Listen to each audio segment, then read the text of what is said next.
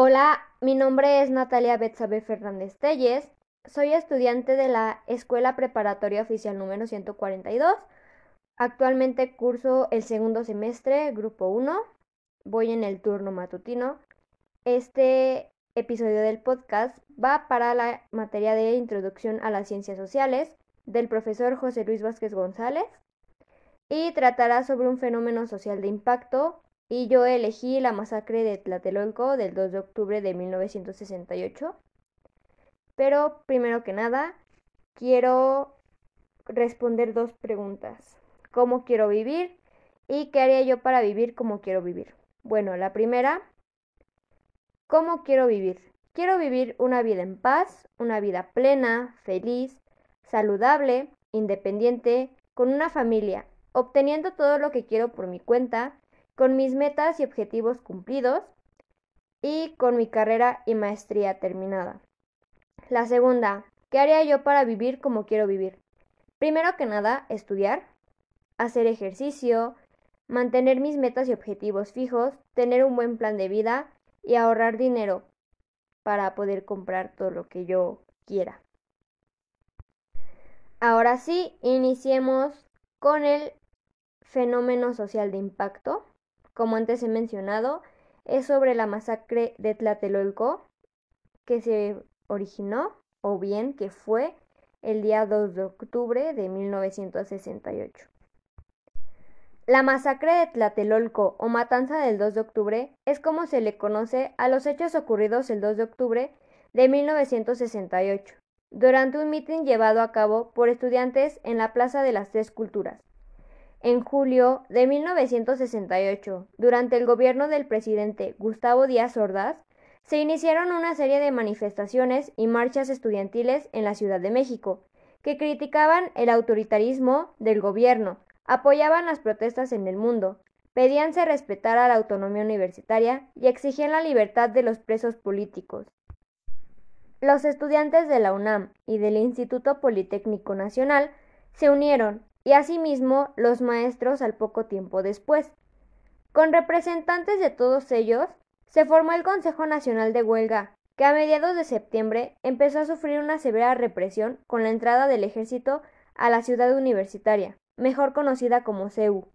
En ese momento, se calcula que había una docena de muertos y alrededor de 100 detenidos o desaparecidos.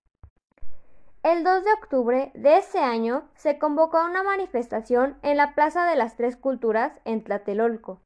El movimiento ya estaba declinado con muchos de sus líderes encarcelados, pero el ambiente social estaba muy tenso a tan solo 10 días de iniciar los Juegos Olímpicos, siendo esto una cortina de humo para que nadie sospechara de lo que pueda ocurrir después.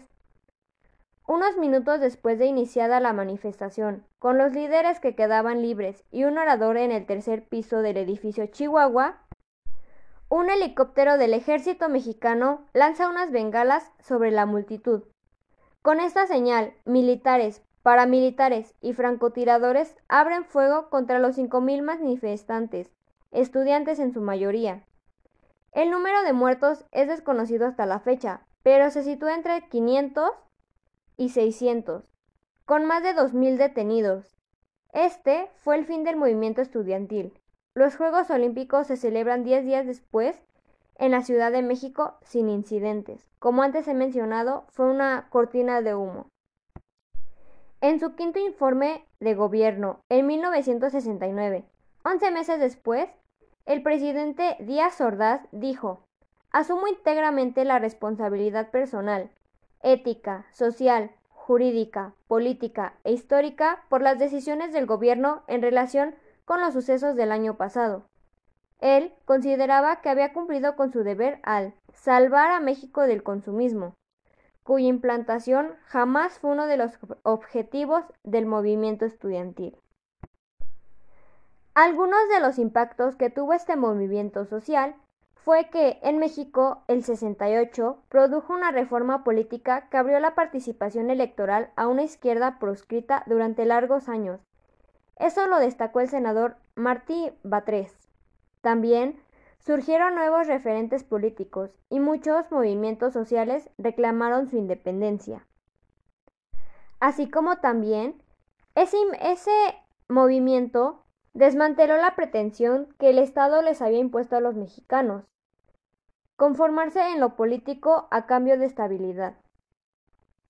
También muchas personas afirman que el 68 fue el inicio de la larga transición de México hacia la democracia.